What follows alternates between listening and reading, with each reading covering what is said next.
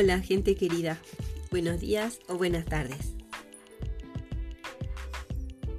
A la periodista Sue Nelson se le diagnosticó autismo a una edad avanzada, lo que le hizo ver algunos de los hábitos y preferencias que tenía cuando era una niña bajo una luz completamente nueva.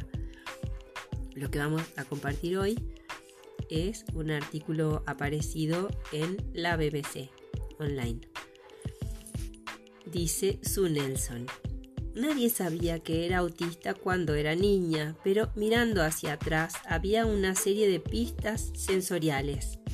Aparte de una tendencia a acariciar repetidamente telas suaves o pasar granos de arena entre mis dedos, también encontré remolinos y balanceo suave fascinantemente relajante. Cuando finalmente me diagnosticaron autismo, mucho más tarde en la vida, a la edad de 60 años, me dio una nueva comprensión de cómo y por qué me comporto de la manera en que lo hago. Eso incluye ciertos comportamientos infantiles, desde acariciar telas hasta la forma en que jugaba con juguetes e insistía en alimentos específicos. Pero también planteó preguntas como ¿qué podrían revelar estas preferencias sobre cómo niños, niñas, niñes con autismo experimentan el mundo y cómo podríamos usar este entendimiento para ayudarles a alcanzar su potencial, formar amistades y disfrutar de la vida.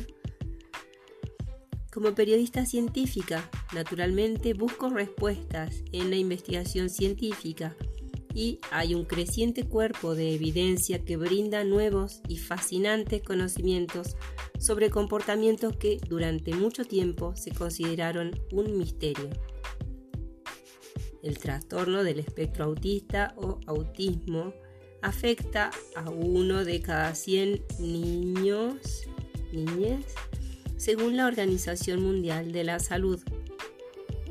Una condición de desarrollo causada por diferencias en el cerebro puede afectar la forma en que una persona absorbe, procesa y responde a la información. Por lo general se clasifica a lo largo de un espectro de leve a grave. En el Manual Diagnóstico y Estadístico de los Trastornos Mentales DSM-5, publicado por la Asociación Estadounidense de Psiquiatría, este espectro se divide en los niveles 1, 2 y 3, donde las personas con autismo de nivel 3 requieren un apoyo muy sustancial. Dentro de esas categorías existe una gran diversidad de necesidades y experiencias, así como algunos rasgos comunes. Tome el remolino y el balanceo, por ejemplo. Este tipo de acciones repetitivas, rítmicas, una característica común del autismo, se conocen como comportamiento de autoestimulación o stimming. También pueden incluir movimientos como aleteo de manos, sacudidas de pies y chasquidos de dedos. Incluso hoy en día no puedo resistirme a acariciar ropa de cachemir o piel sintética en las tiendas y a menudo toco furtivamente la parte posterior del abrigo irresistiblemente suave de alguien en público. También hago body rock de vez en cuando, aunque solo en privado, porque sé que incomoda a la mayoría de las personas que observan. La estimulación puede parecer inútil o incluso perturbadora para las demás personas, por ello existen diversos tratamientos destinados a modificarlo o reducirlo. Pero al igual que con muchos comportamientos asociados con el autismo, la persona que lo realiza no necesariamente está experimentando lo que usted podría pensar. Si bien algunas formas de estimulación pueden ser dañinas y deben abordarse como que un niño, niña, niñe se golpee la cabeza repetidamente contra la pared, otras son útiles y provechosas. No son movimientos fuera de control, sino que tienen un propósito y pueden ser un mecanismo de afrontamiento calmante. para mí y para muchas otras personas, jóvenes y mayores, mecerse reduce la ansiedad.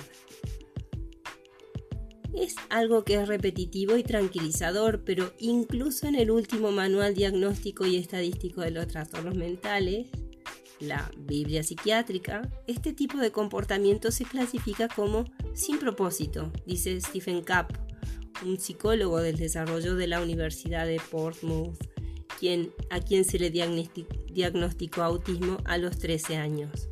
Entonces, creo que muchos investigadores han tenido problemas para comprender por qué las personas se involucran en estos comportamientos. El autismo de CAP le ayuda a informar su trabajo y en los últimos años ha habido un intento cada vez mayor por parte de otros investigadores de aprovechar los puntos de vista de las personas autistas sobre su propia experiencia. Esto puede ser muy diferente de las impresiones o juicios de quienes les rodean. Por ejemplo, los observadores externos pueden interpretar ciertos movimientos repetitivos, incluido el aleteo de las manos, como una señal de socorro. Pero el 80% de las personas que respondieron a una encuesta de 2015 de personas con autismo informaron que disfrutaban del steaming. CAP dirigió un estudio de adultos autistas para explorar más este comportamiento Muchos dijeron que usaron estimulación en respuesta a la sobrecarga sensorial, incluso en entornos confusos, impredecibles y abrumadores que les causaron ansiedad, que luego se calmó con el movimiento. Pero el steaming también se usó simplemente como una liberación de cualquier emoción alta, incluida la felicidad o la emoción. Sin embargo, los participantes del estudio tendieron a suprimir estos movimientos relajantes y placenteros en público. Varios habían estimulado felizmente cuando eran niñas pequeñas, pero ocultaron o cambiaron el comportamiento más tarde, en la adolescencia, cuando se dieron cuenta de que las demás personas les juzgaban negativamente por ello, según el estudio. Hay muchas personas autistas que todavía practican la estimulación sexual, dice Cap, pero es menos probable que lo hagamos en público porque otras personas a menudo no entienden, por lo que lo estigmatizan. Cuando las personas entienden, es más probable que lo acepten. Eso es lo que encontró el estudio que dirigí. Los participantes informaron que cuando aceptaban a amigos y familiares, estimulaban abiertamente. Sopa de tomate y budín de chocolate. Los llamados comportamientos restrictivos y repetitivos pueden incluir el steaming, así como ciertas rutinas y rituales que pueden afectar la dinámica familiar. Si bien mi tendencia cuando era niña a reorganizar constantemente los juguetes en categorías como el tamaño o el color, en lugar de jugar con los juguetes. Algo común entre las niñas autistas no afectó mucho a la familia. Sospecho que sí lo hizo el comer únicamente sopa de tomate y chocolate. La, fase del budín de chocolate fue un poco más problemática. Afortunadamente, mi padre y mi madre aceptaron esto y no convirtieron la mesa del comedor en un campo de batalla. De hecho, muchas niñas autistas son etiquetadas como quisquilloses con la comida. Un gran estudio encontró que 7 de cada 10 tenían comportamientos alimentarios atípicos, siendo el más común preferencias alimentarias limitadas. La investigación también muestra que las niñas con autismo son extremadamente sensibles a los sabores, olores y texturas. Es ese aspecto de percepción sensorial nuevamente y para mí es identificable. Después de ese periodo inicial de restricción alimentaria durante la infancia, Ahora soy adicta a una variedad de alimentos muy condimentados que contienen chile y ajo. Sin embargo, todavía me resulta difícil comer un sándwich de huevo picado sin agregar papas fritas para un crujido texturizado. Y solo pensar en pescado blando con una salsa blanca sobre puré de papa me produce náuseas. Por supuesto, muchas personas tienen preferencias y aversiones alimentarias, no solo las personas con autismo, pero la forma en que dichas experiencias sensoriales, los aspectos emocionales y la regulación emocional interactúan en las personas con autismo aún no se comprende por completo. Esto incluye el impacto emocional de la sobrecarga sensorial, que puede ser muy poderoso. Profesora emérita de desarrollo cognitivo en el University College London, ha pasado su carrera estudiando el comportamiento de niñez con autismo. En el pasado había una teoría de que las emociones estaban ausentes o perturbadas en el autismo, lo que creo que simplemente no es cierto, dice Fried. Por el contrario, las emociones son muy evidentes, incluida la ansiedad alta, así como la ira y la agresión. Esto puede conducir a crisis nerviosas similares a rabietas, a menudo causadas por una sobrecarga sensorial.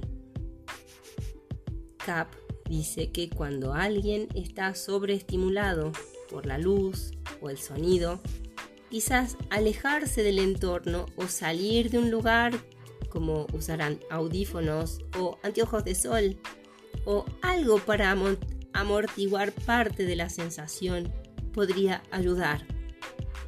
Porque muchas personas autistas son hipersensibles y lo percibirán de manera más dolorosa o aguda que otras, dice. Amistad y conexión la investigación y especialmente escuchar las voces de las personas con autismo también ha ayudado a derribar una serie de conceptos erróneos, como la suposición común de que las personas con autismo no están interesadas en las interacciones sociales. Como señala un estudio, la suposición de que las personas autistas son solitarias por naturaleza se contradice rotundamente con el testimonio de muchas personas autistas, incluida yo misma. El deseo de soledad suele ser, para mí, solo después de socializar. Es una recarga mental de pilas para equilibrar la sobrecarga de estimulación.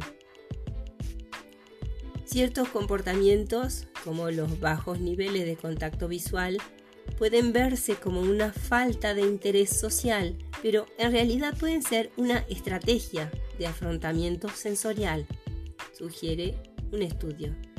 Incluso los investigadores pueden caer en la trampa de confiar demasiado en el contacto visual como medida del compromiso social de bebés y niñas, argumentan algunos investigadores. Cuando se les pregunta a las niñas con autismo sobre sus experiencias, tienden a reportar dificultades para comprender y establecer relaciones con otras niñas, pero también tienden a decir que intentan iniciar este tipo de amistades y se sienten soles si hay falta de interacción.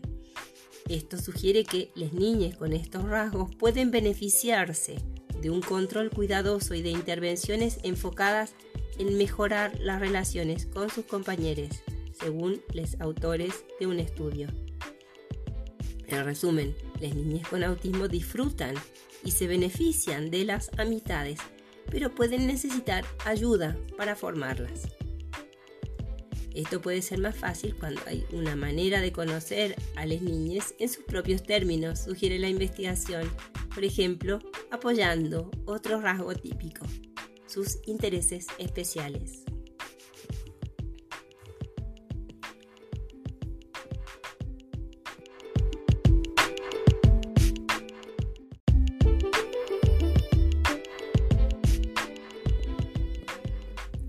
Flores silvestres, botones, insignias y espacio. los científicos apenas están comenzando a comprender cómo y por qué las personas con autismo comúnmente desarrollan intereses intensos y los beneficios que esto puede traer. Un estudio encontró que desarrollan un promedio de nueve intereses especiales, comenzando alrededor de los 5 años. Estos intereses pueden incluir ciertos objetos, música, computadoras, naturaleza y jardinería. De niña, mis intereses eran las matemáticas, las flores silvestres, la ciencia, los botones, las insignias, el espacio y los superhéroes. No ha cambiado mucho y para otras personas como yo perseguir sus propios intereses generalmente tiene un efecto positivo en el bienestar y el contacto social se descubrió que cuando las niñas y jóvenes con autismo se involucran en sus pasiones, esto tiene una amplia gama de beneficios, como impulsar las habilidades emocionales y de comunicación. Siempre habrá actividades que a las niñas autistas tienden a disgustarles instintivamente, incluso algo tan rutinario como los cortes de pelo, Nunca disfruté que me lavaran el cabello cuando era niña y visitar a un peluquero sigue siendo una experiencia incómoda. Si bien siempre me aseguro de que no habrá un masaje sorpresa en la cabeza durante el lavado con shampoo, estoy ansiosa en caso de que se olviden. Para algunas personas autistas, el sonido de las tijeras o la sensación del cabello húmedo cortado sobre la piel inducen miedo o disgusto.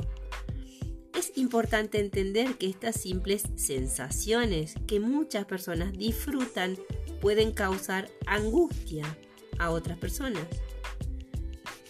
Lo que a menudo es más difícil para padres y madres es cuando su hija no quiere tener un contacto físico afectuoso o abrazos, debido a las diferencias en el procesamiento sensorial y la comunicación social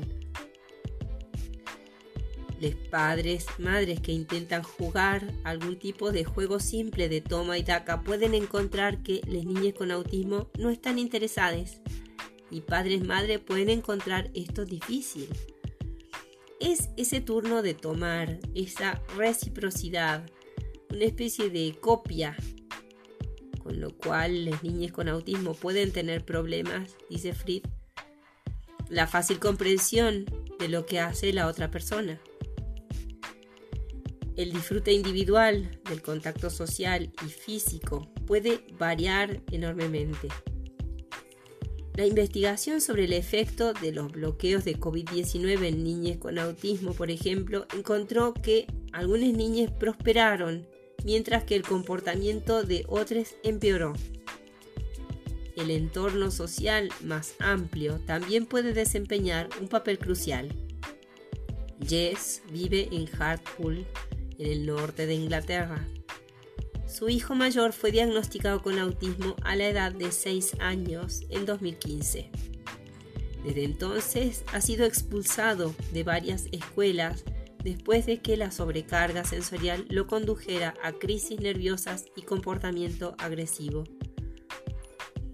Cuando el sistema escolar es completamente defectuoso para abordar el autismo, unos cuantos juguetes no van a funcionar, dice Jess. Lo que funcionó fue cuando se mudó a una escuela con más espacio y una sala sensorial donde las niñas podían divertirse. Como resultado del mayor espacio y comprensión, el comportamiento de su hijo mejoró. El ambiente era completamente diferente y eso marcó la diferencia. Había profesores que creían en él y podían comunicarse con él. Podía trabajar fuera del aula si quería, ya que eran mucho más flexibles, dice Jess. Todavía lo excluían ocasionalmente, pero no estábamos viendo los mismos problemas de comportamiento.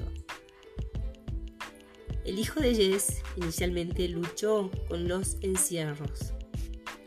Eventualmente Jess dejó de tratar de persuadirlo para que hiciera su tarea menudo hacía largos paseos en bicicleta y por lo tanto era mucho más feliz. Jane, que vive con su esposo en Aberdeen, Escocia, insistió durante la pandemia en que su hijo adolescente que tiene autismo siguiera asistiendo a la escuela. Él tiene problemas de transición, por lo que no salir de la casa habría sido su escenario perfecto, dice ella. Todos los días hago un montón de persuasión y tranquilidad y le digo que todo estará bien.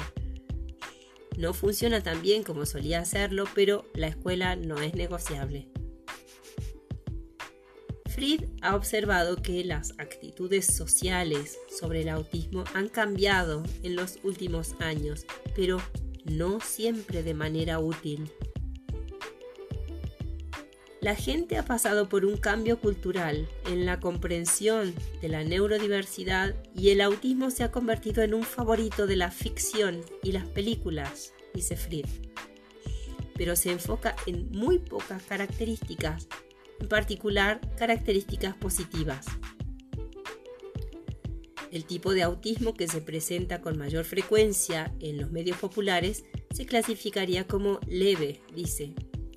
Además, los personajes en pantalla con autismo a menudo se presentan como dotados intelectualmente. El peligro, dice, es que esto deja afuera aquellas personas que necesitan más apoyo.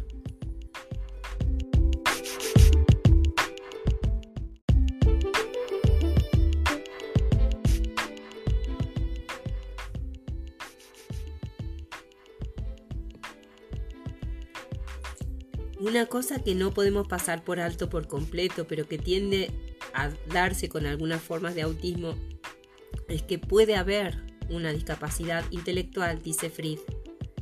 Reconocer esto puede ser una parte importante de aceptar a cada niño, niña, niñe, por lo que es. Para cada familia, aprender sobre el autismo significa, en última instancia, aprender sobre la experiencia única de autismo de su hijo, hija, hije. Hay una mayor comprensión de la neurodiversidad, los perfiles complejos y las diferencias que las personas pueden tener, en lugar de ver a las niñas autistas como objetos de lástima o miedo, dice Cap pero aún queda mucho trabajo por hacer. Hay una nota que dice los nombres de padres citados en este artículo han sido padres o madres citadas en este artículo han sido cambiados para proteger la identidad de sus hijos. Agradecemos a la BBC que haya dejado este artículo disponible, así como a la misma Sue Nelson que lo escribió contando su experiencia y haciendo también un comentario como periodista científica que es. Llegamos hasta aquí y agradecemos como siempre en primer lugar tus críticas, tus comentarios, tus preguntas y te saludamos deseándote muy buenos días o buenas tardes. Chao, cuídate.